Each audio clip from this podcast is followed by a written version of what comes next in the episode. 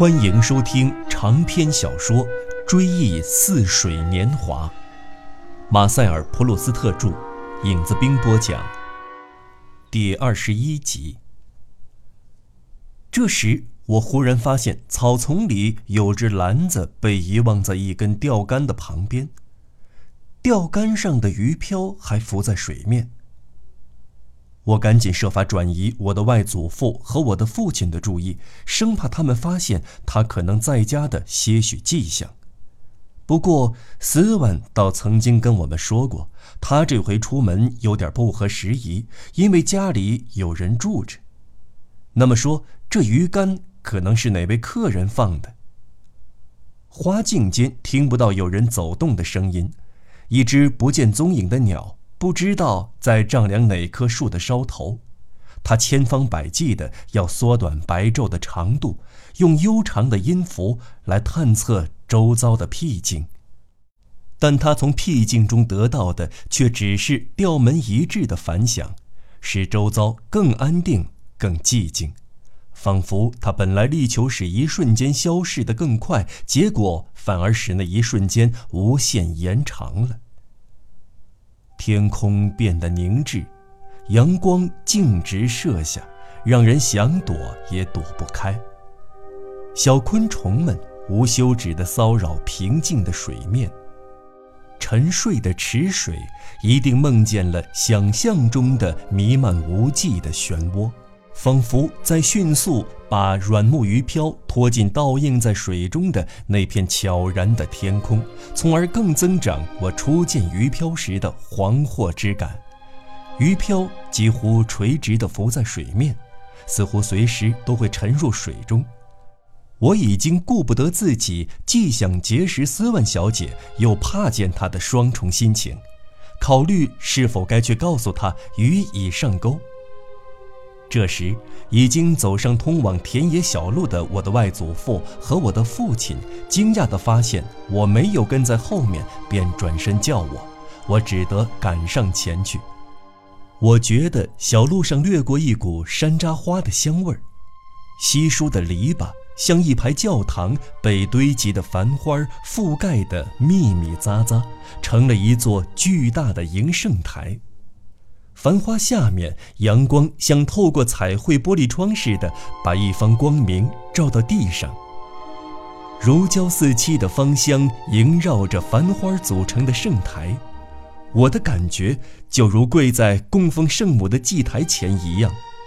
花朵也像盛装的少女，一个个若无其事地捧出一束熠熠生辉的雄蕊。纤细的花蕊辐射开去。像火焰式风格的建筑的柱线，这类线条使教堂的祭廊的坡脊平添光彩，也使彩绘窗户上树梁格外雄健。而那些绽开的花蕊，更有如草莓花的洁白的肉质花瓣。相比之下，几星期之后。也要在阳光下爬上这同一条小路的，穿着一色粉红的紧身衣衫，一阵清风便可吹开的蔷薇，将会显得多么寒碜，多么土气呀！我虽流连在山楂花前，嗅着这无形而固定的芳香。想把它送进我不知所措的脑海，把它在飘动中重新捉住，让它同山楂树随处散播花朵的、洋溢着青春活力的节奏相协调。这节奏像某些音乐一样起落不定，而且山楂花也以滔滔不绝的芳香给我以无穷的美感，但它偏偏不让我深入其间。就同那些反复演奏的旋律一样，从不肯深入到曲中的奥秘处。我暂且扭身不顾，用更新鲜的活力迎向花前。我纵目远望，一直望到通往田野的陡坡。那陡坡在花里以外，一株迷失路径的立春花和几茎懒洋洋的迟开的矢车菊。以稀稀落落的花朵，像点缀一幅挂毯的边缘似的点缀着那片陡坡。挂毯上疏朗的林野图案一定显得格外精神吧？而更为稀疏的花朵，像临近村口的孤零零的房舍，宣告村落已尽似的，告诉我那里有无垠的田野，起伏着滚滚的麦浪，麦浪之上是爱戴的白云。而在田野边缘，孤然挺立的立春花，凭借一堆肥沃的黑土，高举起迎风燃烧的火炬。我一见到它，心头便怦然跳动，就像远游的旅人在一片洼地，瞅见嵌缝工正在修理一艘曾经触礁的船只，还没有见到大海，便情不自禁地喊一声：“大海！”然后。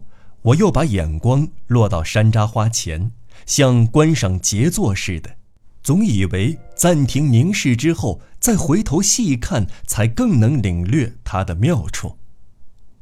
但是，尽管我用手挡住周围的东西，只给眼前留下山楂花的倩影，但花朵在我内心所唤起的感情，却依然晦暗不清，浑浑噩噩。苦于无法脱颖而出，去与花朵结合。那些山楂花儿无助于我廓清混沌的感情，我又无法仰仗别的花朵。这时，我的外祖父给了我这样一种愉快，其感觉好比我们看到我们所偏爱的某位画家的一幅作品，它同我们所熟悉的其他作品大不一样。或者我们忽然被人指引，看到那么一幅油画，过去我们只见过他的铅笔草图；或者听到那么一首配器华丽的乐曲，过去我们只听过他的钢琴演奏。外祖父指着当松维尔的花梨叫我，他说：“你是爱山楂花的，看看这株桃红色的刺山楂，多漂亮！”确实。这是颗刺山楂，但是它是桃红色的，比白色的更美。他也穿了一身节日的盛装，是真正的节日盛装啊！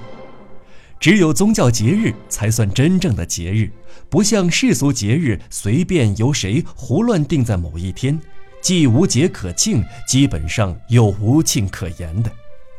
然而，他那身打扮更富丽，因为层层叠叠缀满枝头的花朵，使满树像洛可可风格的花哨的权杖没有一处不装点的花团锦簇。而且，更因为这些花是有色的，所以根据贡布雷的美学观点，它们的质地更为优良。这从市中心广场各家商店，乃至于加米杂货铺的售价贵贱，即可窥其一斑。桃红色的饼干不是比别的饼干贵些吗？我自己也一样，认为抹上红色果酱的干酪更值钱。其实无非是他们答应把捣烂的草莓浇在干酪上面罢了。而眼前的这株山楂，偏偏选中了这样一种食品的颜色，这样一种使节日盛装更加艳丽的颜色，因为它让节日盛装显得品味更高雅。这类颜色因为艳丽，在孩子们看来仿佛格外美丽，也正因为如此，他们才觉得比别的颜色更充满生气，更自然。即使他们认识到颜色本身既不能解馋，也不会被裁缝选作衣料。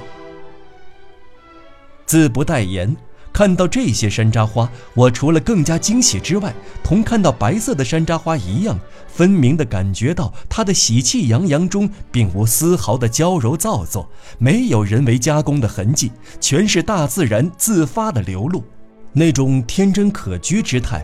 可与村中为在街旁搭一张迎圣祭台而奔忙的女商人，把满树堆砌弄得既豪华又有乡土气息的颜色过于娇艳的花朵相比，树冠的枝梢像遇到盛大节日供在祭台上的外面裹着纸质花边的一盆盆盆栽玫瑰，细长的梢头缀满了千百颗淡红的蓓蕾。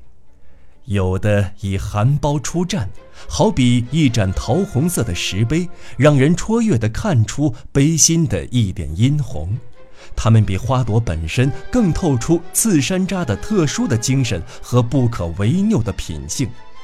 它不论在哪里发芽，不论在哪里开花，只能是桃红色的。它挤在花梨之间，跟盛装的姑娘跻身于只穿家常便服、不准备外出的妇女们之中一样。他已经为迎接马里月做好了一切准备，甚至仿佛已经成为庆典的一部分。他穿着鲜艳的浅红色盛装，那样光彩熠熠，笑容可掬。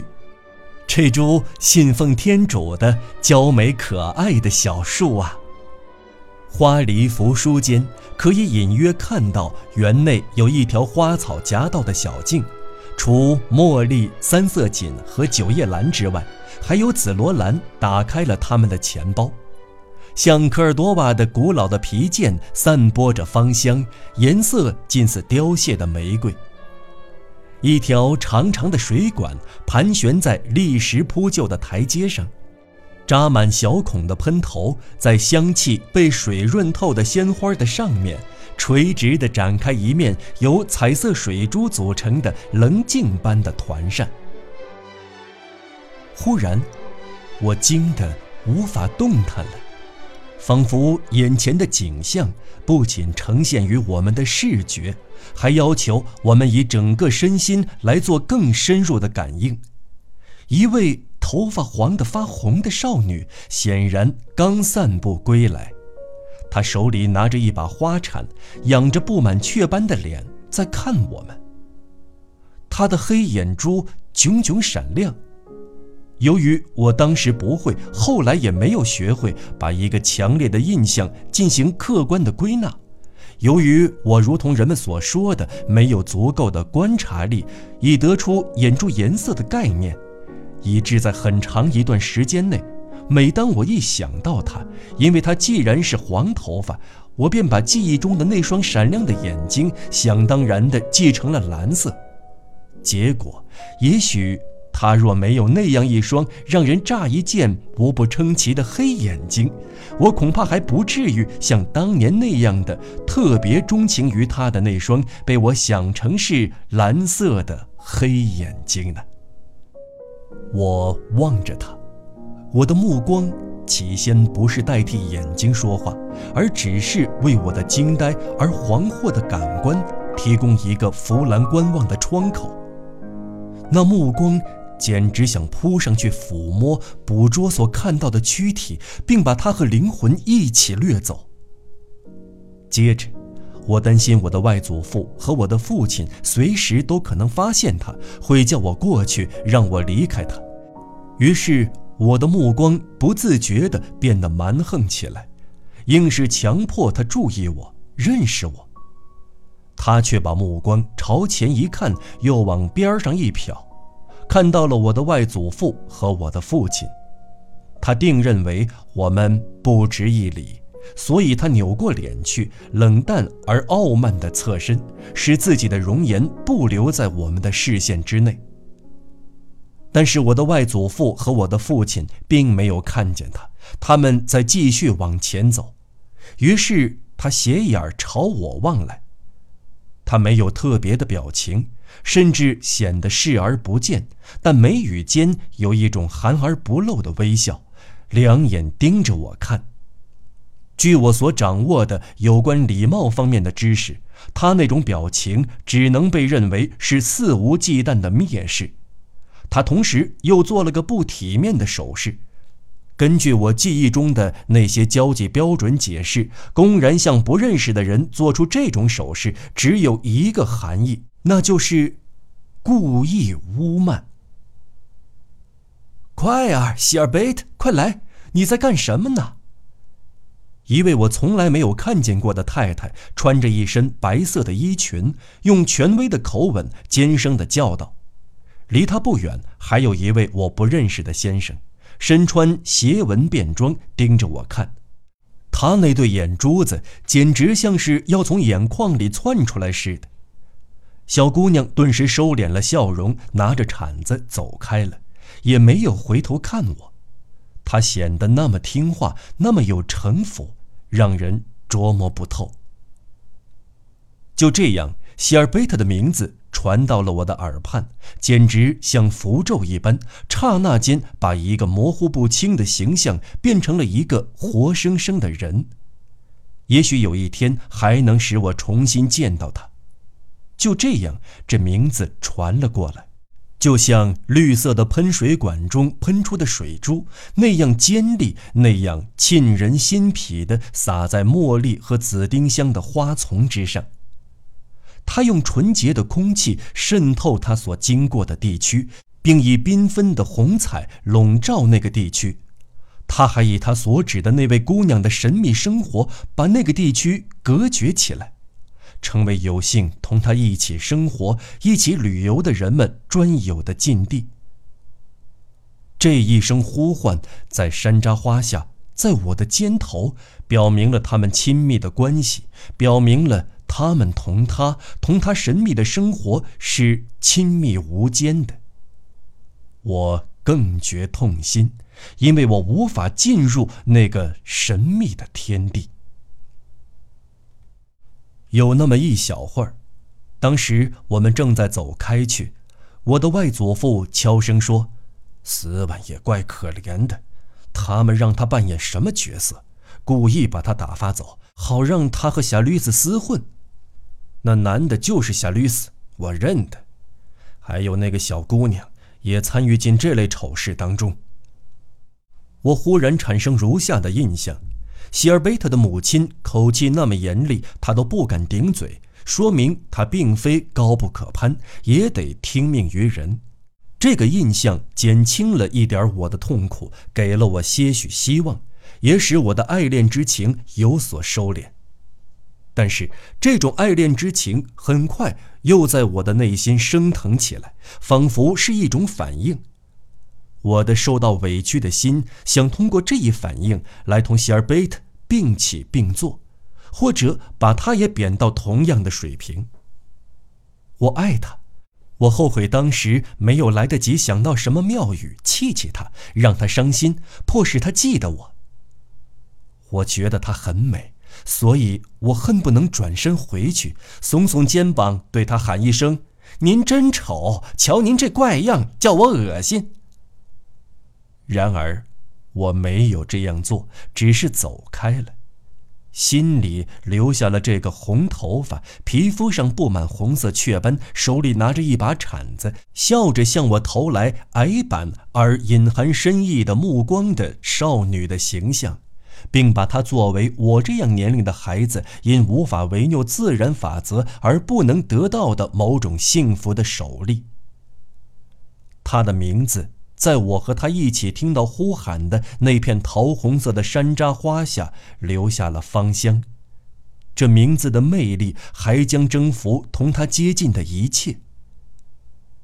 我的外祖父母有幸结识并没齿不忘的他的祖父母，崇高的经纪人的职业，以及他在巴黎居住的香榭丽舍大街的那个令人断肠的地区。都因为与他有关而增光添彩。莱欧尼，我的外祖父一回到家里便说道：“刚才你要是能跟我们一起去散步才好呢，你一定不认得当松维尔了。可惜我不敢，不然我就折一支你那么喜欢的桃红色的山楂花带回来送给你了。”我的外祖父跟我的莱奥尼姨妈讲述我们在散步中的见闻，既是为了哄她高兴，也许还因为我们没有完全失去希望，盼望哪一天能怂恿她下床出门走走。况且我姨妈原先很喜欢斯万的那个宅院，斯万是她接见的最后一位客人，那时他早已闭门谢客了。而如今，倘若斯万前来探问他的近况，他是我们家唯一的斯万还要求见见的人，他会让人回话说他累了，请他下次再来。同样，那天晚上，他听罢外祖父的叙述，便说：“是啊，等哪天天气好，我坐车去那儿的花园门口看看。”他这么说倒是诚心诚意的，他很想再见见斯万，重睹当松维尔的芳华。但是他力不从心，真要是这么做，恐怕会累垮的。有时候天气晴朗，他的精力多少充沛些，他起床梳妆，可是还没有跨出门槛他就感到累了，忙着要上床。在他身上已经出现“人到老年万事休”的心境，只是比一般人来的早而已。他什么事都无心去做，只等着死亡临头，早早的把自己像蚕蛹一样的裹在茧中。我们可以看到，有些人寿命很长，但在他们的晚年，即使当年曾是形影不离的情侣。即使当年曾是心心相印的密友，到了一定年纪，他们也不再为聚首而离家远行，甚至不再互致信札。他们认定了，在这尘世间，他们已无心曲可通。我的姨妈大概也心中有数，她不会再见到斯文，不会再出门。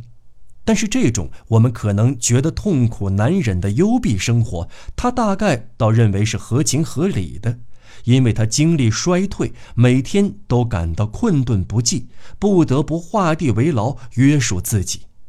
他每做一件事，没有一个举动，即使不感到痛苦，至少也感到吃力。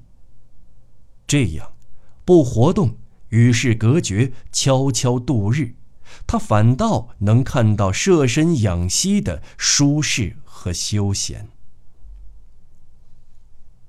我的姨妈没有去看桃红色山楂花堆艳叠锦的花梨，但是我每次都要问我的长辈，他会不会去？他从前是不是常去当松维尔？我想方设法抓住机会，让他们提到斯万小姐的父母和祖父母。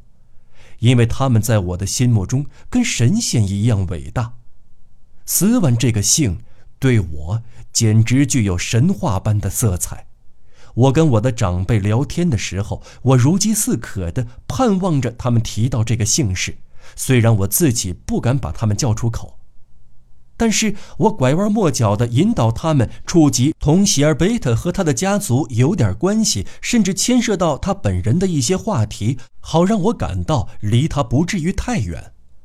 我有时会突然迫使父亲开口，譬如说我假装以为外祖父的职务早就是我们家祖传的行业，或者假装以为莱奥尼姨妈想要去看的那座花梨是在公家的地界内。我的父亲就会纠正我的说法，告诉我，不对，这个职务原先是由斯文的父亲承担的，那座花梨在斯文家的花园里。于是，我不得不狠狠地吸一口气，因为斯文这个姓沉重地压在我心中永远铭记的那个部位，使我透不过气来。每当我听到它，总觉得它比别的一切更丰满。它之所以特别有分量，是因为我每次都早已在心中呼唤过千遍万遍。它引起我一种快感，我深感愧疚的是，竟敢向我的长辈们索取这种快感。由于这种快感如此巨大，他们得耗费许多精力才能使我得到，而他们并不能得到补偿，因为对于他们来说，这。并无快乐可言，所以我往往转移话题，出于谨慎，也出于顾忌。但是当他们一说出“斯万”两字，我赋予这个姓氏的种种特殊的诱惑力又都活跃起来。那时，我突然感到，我的长辈们对他的魅力也不能无所感触。他们甚至站到了我的立场，发现我的着迷之处，不仅不责怪我，甚至同我共鸣。我简直就像把他们征服、把他们带坏似的，感到无比的内疚。那一年，我的父母比往常早得多的决定了回巴黎的日子。动身的那天早晨。为了照相，他们给我卷了头发，并小心翼翼地给我戴了一顶我从未戴过的帽子，给我穿了一件丝绒的外套。我的母亲到处找我，终于在与当松维尔相接的小陡坡上找到了我。当时我正流着眼泪，搂住了长满尖刺的树枝，在向山楂树告别。而且，我跟悲剧中的王妃那样，只觉得无用的衣饰是不堪忍受的负担，把我的头发做成堆在额前的小拳拳，实在是多此一举。我并不感恩，反而恨恨地扯掉卷发纸，把它们同我的那顶崭新的帽子一起踩在脚下。我的母亲并没有因为我流泪而感动，她看到我的帽子被踩扁了，我的外套给糟蹋了，不禁叫出声来。我听不见她的叫喊，只顾哭着说道：“我可怜的小山楂树啊，不是你们使我伤心，逼我走，你们从来也不会让我痛苦，所以我将永远爱你们。”我一面擦着眼泪。一面对他们许愿说：“我长大之后绝不像别人那样荒唐的过日子，即使在巴黎遇到春天，我也不去拜客，不去听那些无聊的敷衍，而是要到乡下来探望第一批开花的山楂树。”